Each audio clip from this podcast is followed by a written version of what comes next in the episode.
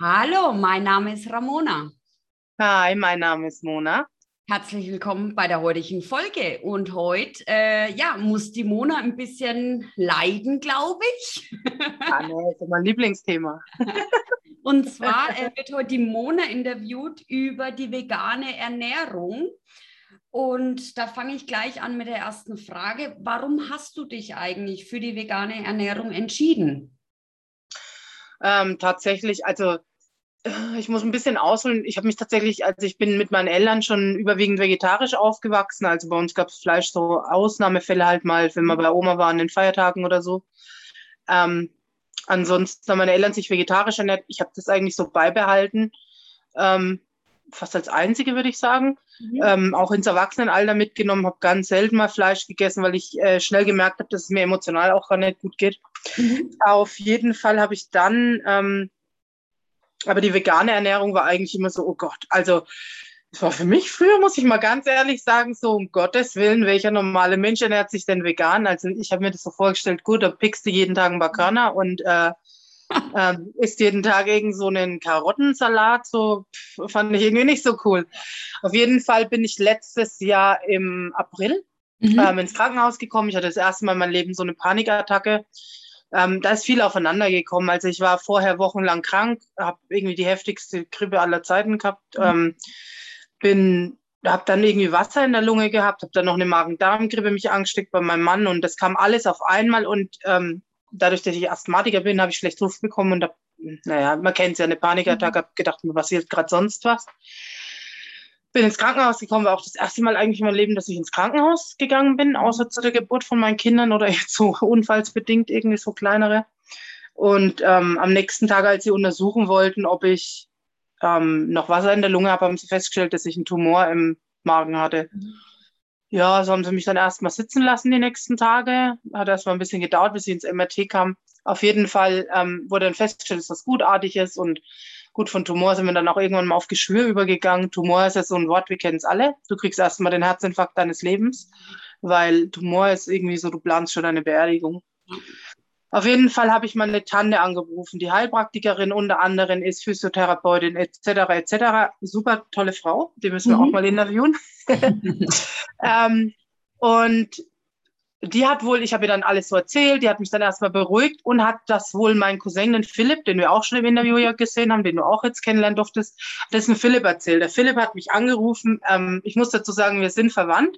Mhm. Aber ähm, wir haben uns einmal im Jahr gesehen und gerade jetzt umso älter wir wurden, umso erwachsener war es auch nicht jedes Jahr. Die waren immer so im Herbst rum da, das war mhm. so die Routine und Philipp hat es auch für sich selber beibehalten, war dann aber eher bei unserer Tante und bei meiner Mutter und ja, Mhm. Auf jeden Fall hat Philipp mich angerufen und sagt, du, ich habe da was entwickelt, die gute Leben und Methode. Und ähm, mhm. da geht es eben um das System Empowering, aber eben auch ganzheitlich auch um die Ernährung. Mhm. Und er hat mir dann erklärt, dass man im Prinzip ähm, dem Tumor oder dem Geschwür den Nährstoff zum Leben nehmen muss. Und leider gehören da halt auch tierische Produkte dazu, mhm. was möchte ich jetzt auch behaupten, weil ich bin jetzt nicht einer, das war auch am Anfang wirklich ein Scherz mit dem, es ist nicht mein Lieblingsthema, es ist zwar mein Beruf und ich spreche gern drüber, aber ich mag es niemanden aufdrängen, weil ich es mhm. einfach unheimlich schrecklich finde, diese Veganer, die das so jeden ins Gesicht, mir ist es immer unangenehm, weil du gehst so hin und du sagst, äh, ja, Entschuldigung, kann ich nicht essen, ich bin Veganer.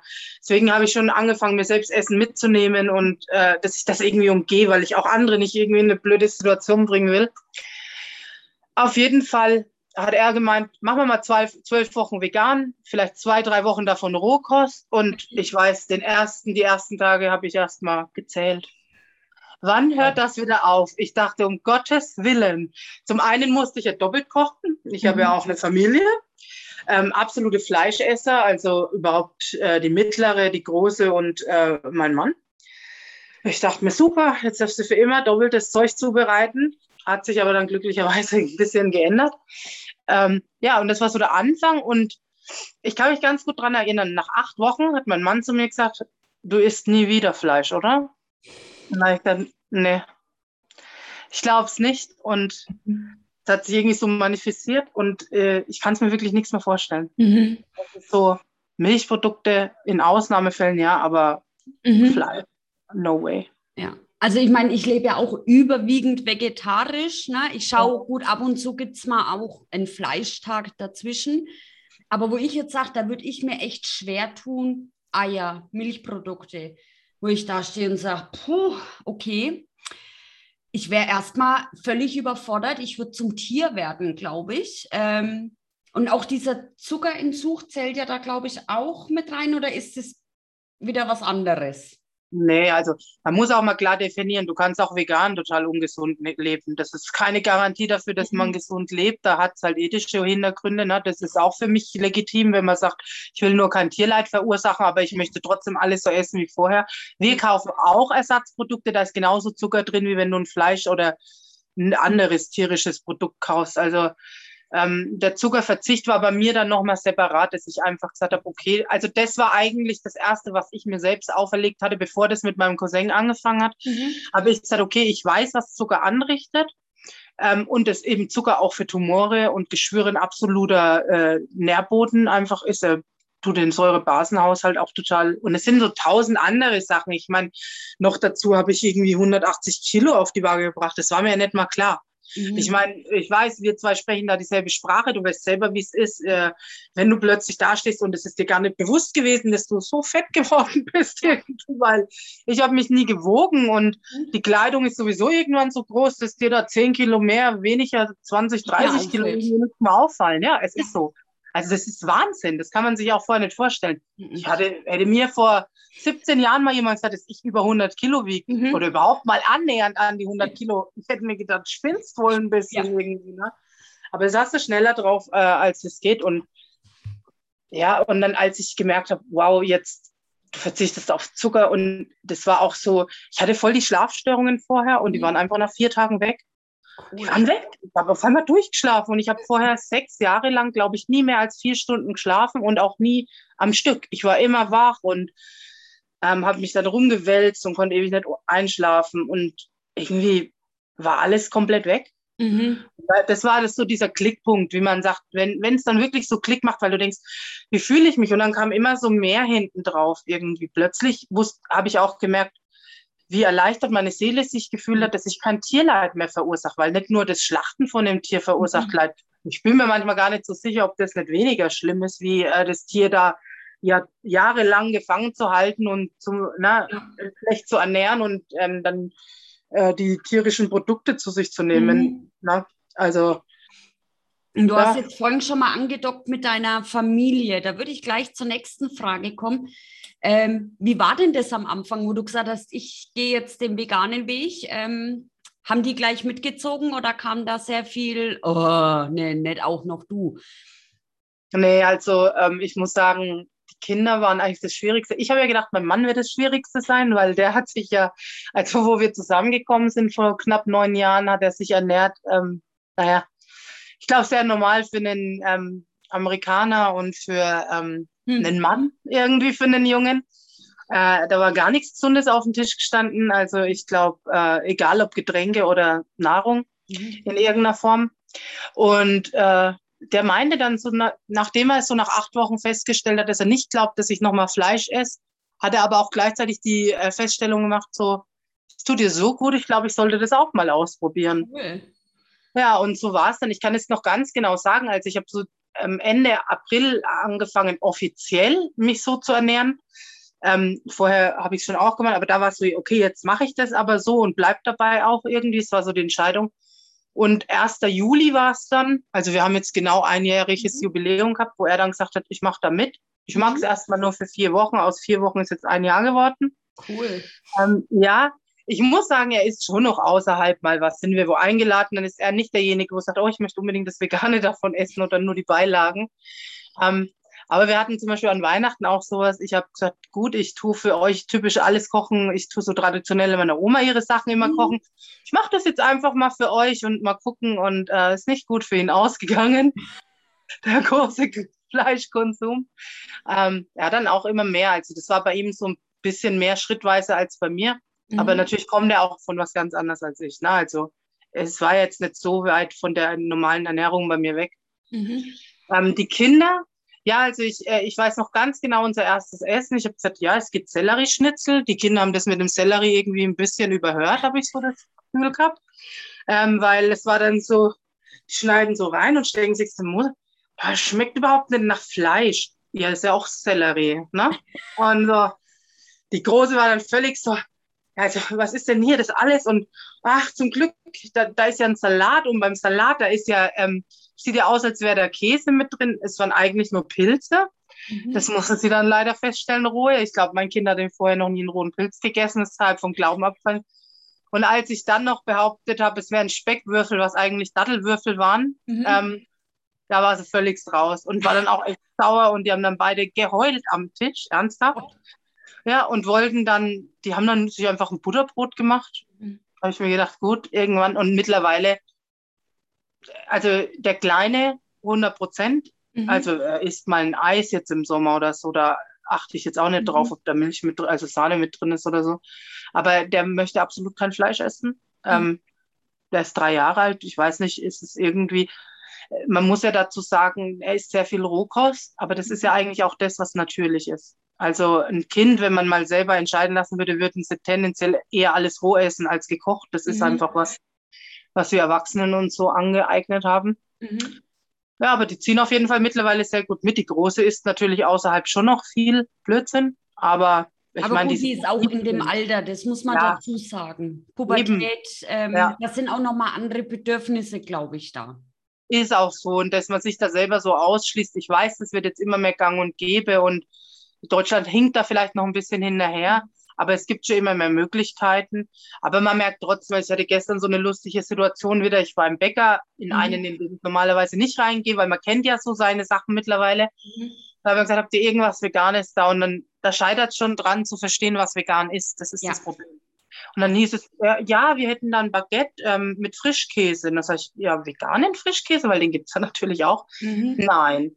Ja, oder Remoulade. Nee, nichts davon ist vegan, es tut mir leid. Oh ja, wie wäre es denn dann einfach mit einem, ähm, was war das, äh, Fischbrötchen, so Lachsbrötchen. Mhm. Das habe ich nicht mal vorher gegessen, weil ich keinen Fisch mag, aber wer ist dann mit dem Lachsbrötchen und ich, ich nehme einfach einen Kornspitz, okay? wo ich denke, ich komme mir dann auch manchmal so dumm vor den Leuten, das immer wieder so, nein, das ist, sie sind hier ja. völlig auf der falschen Pferde irgendwie. Ne? Und da komme ich gleich zur nächsten ja. Frage. Und zwar, was mir durch den Kopf gegangen ist, wenn ich jetzt vegan, mich entscheide, vegan zu leben und gehe einkaufen, wäre das für mich die maßlose Überforderung, gerade am Anfang. Was waren denn bei dir so die Anfangsschwierigkeiten? Hm, das Vegane ging also das muss ich wirklich sagen. Also ich muss auch sagen, wenn mir jetzt ein Discounter nehme, ich hole auch Sachen vom Markt oder ich gehe auch gern zu so einem mhm. Feinkosttürken hier bei uns, weil der einfach, einfach gutes Obst und Gemüse hat und gerade auch Kräuter und sowas. Ähm, ansonsten gehe ich gerne in den Aldi, weil er einfach wirklich als Discounter, da muss ich jetzt mal ein bisschen Werbung machen. Ähm, gut, ne, es ist so, er ist gut ausgestattet. Ähm, wir sind trotzdem hier noch eine Kleinstadt. Also ich habe gemerkt, in Würzburg ist das, äh, die Auswahl unglaublich. Ich, da war ich auch in ein paar Supermärkten und es war wirklich mhm. äh, also weltweiter Unterschied, weil hier findest du vielleicht mal eine Mayonnaise. Mhm. Da musst du halt, da gehst du halt in den Laden für die Mayonnaise, in den Laden gehst du ähm, für das nächste. Und es ist ein bisschen schwieriger als vorher einzukaufen. Mhm. Es ist aber gar nicht so das Problem. Was wirklich die größte Hürde war, ich äh, esse ja auch einen großen, ähm, oder wir essen einen hohen Rohkostanteil, Nüsse mhm. und sowas zu finden, die roh sind, weil ich dachte, ja gut, wenn du eine Nuss kaufst, kaufst du eine Nuss. Ne? Also, dass die alle erhitzt wurden in den Läden, das ist mir erstens mal ein Rätsel. Ich verstehe es null, warum, weil die haben so einen hohen Fettanteil, es gibt dafür keinen Grund. Aber es ist wohl so, und äh, das heißt, äh, sowas wie Datteln und Nüsse bestelle ich tatsächlich im Großhandel. Mhm. Okay. Ja, also da mache ich es mir gar nicht so schwierig. Da bestelle ich halt, äh, sagen wir mal, jedes Vierteljahr 15 mhm. Kilo Nüsse circa. Mhm. Vielleicht auch mal 20 Kilo. Das hört sich jetzt megamäßig viel an, aber du magst ja alles damit. Ne? Also sprich, ich mache eine saure Sahne. Wir versuchen schon weitgehend auf ähm, Ersatzprodukte zu verzichten und da brauchst du viel jetzt mit Cashewnüssen. Das kaufe ich immer im größ zum größten Teil ein. Da kannst du alles mitmachen. Da kannst du von der Käsesoße bis, kannst auch selber Käse herstellen. Habe ich auch schon probiert. Das ist eigentlich überhaupt nicht problematisch. Mhm. Ähm, ansonsten, wie gesagt, kann man auch mal auf Ersatzprodukte, also jetzt für Pizzakäse tue ich auch auf Ersatzprodukte zurückgreifen. Mhm. Wie gesagt, ist nicht gesünder, aber du hast kein Tierleid verursacht. Und ähm, es hat auch dieselben Eigenschaften, muss ich sagen, mhm. wie ein mhm. normaler Käse. Also man merkt da nicht mehr so die großen Unterschiede. Nee, tatsächlich nicht. Also ich meine, ich bin kein Veganer, ich bin auch kein richtiger Vegetarier. Ich nenne mich immer selbst der Teilzeit-Vegetarier und ja. versuche aber auch immer Alternativprodukte zu finden. Und ich muss sagen, sie schmecken wirklich immer besser. Es wird ja. Ja, doch, wenn ich jetzt da so, ja. so eine vegetarische Wurst hole, da sage ich, ja, die, die schmeckt auch so. Ja. Na, auch also, konsistenzmäßig kommen sie sehr nah hin mittlerweile einfach und ja. Ist schon schön da ab und zu mal so eine, also es gibt wirklich Dinge, wo ich sage, das ist schon, äh, schon bei uns in der Familie auch der absolute Renner, weil es einfach keinen Unterschied macht. Ähm, mhm. Manchmal sind es auch Dinge, zum Beispiel vegane Mayonnaise, ist auch sehr einfach selber herzustellen, mhm. aber hält sich dann auch nicht und äh, ist auch, man muss eine relativ große Menge herstellen, dass sich rentiert. Okay. Und da kaufe ich dann auch mal eine. Da mag ich zum Beispiel, ich mochte nie, dass Mayonnaise nach Ei geschmeckt hat, weil ich nie Eier mochte. Mhm. Das ist voll schön, dass das nicht mehr so ist. Und ähm, ja, solche Sachen halt. Oder Eis jetzt. Es gibt auch von alles. Also alle Marken hauen da irgendwie. Ich meine, die jetzt sehen natürlich, man darf auch nicht vergessen, die Wirtschaft schaut sich die Sachen an und sieht, da ist Geld zu machen. Und mhm. es ist ein unheimlicher Aufschwung an Veganern. Ja. Ähm, man muss ja nicht immer alles mitfahren, muss ich sagen. Also Genau. Ja, und dann ja. komme ich auch gleich ähm, zum nächsten, damit wir auch schön durchkommen und im Timing bleiben.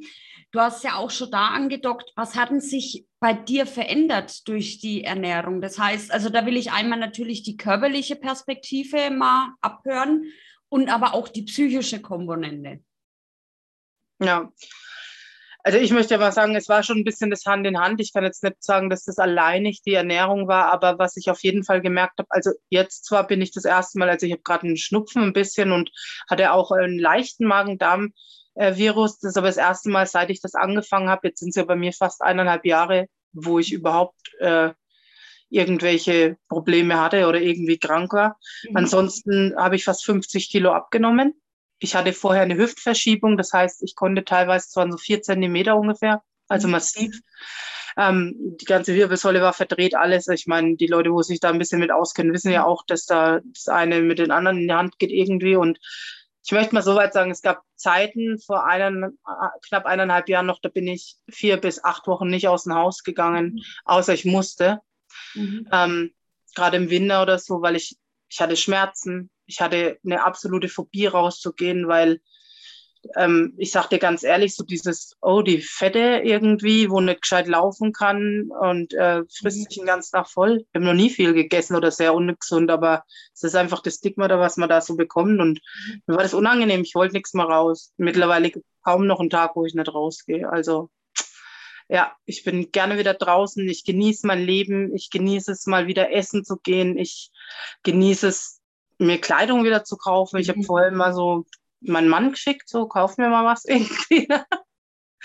ich bin mit meinen Kindern jeden Tag am Spielplatz, so weit es das Wetter zulässt. Wobei selbst im Winter wir beim strömenden Regen draußen waren, weil ich so, man lässt das Leben so an sich so vorbeiziehen und das ist das, was ich am meisten, dass ich mein mhm. Leben wieder habe.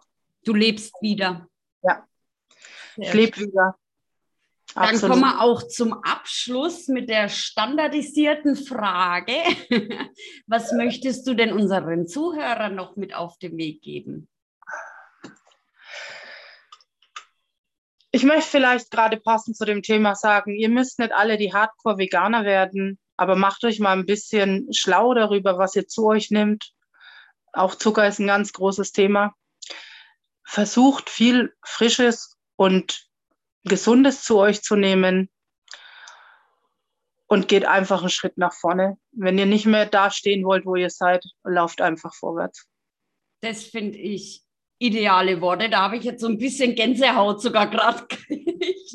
Und ich muss sagen, ähm, ich war ich bin auch so ein Skeptiker im Bereich der veganen Ernährung. Und die Mona hat mir das damals erzählt, dass sie jetzt vegan ist. Und ich war dann schon, auch Gott, noch mal so jemand.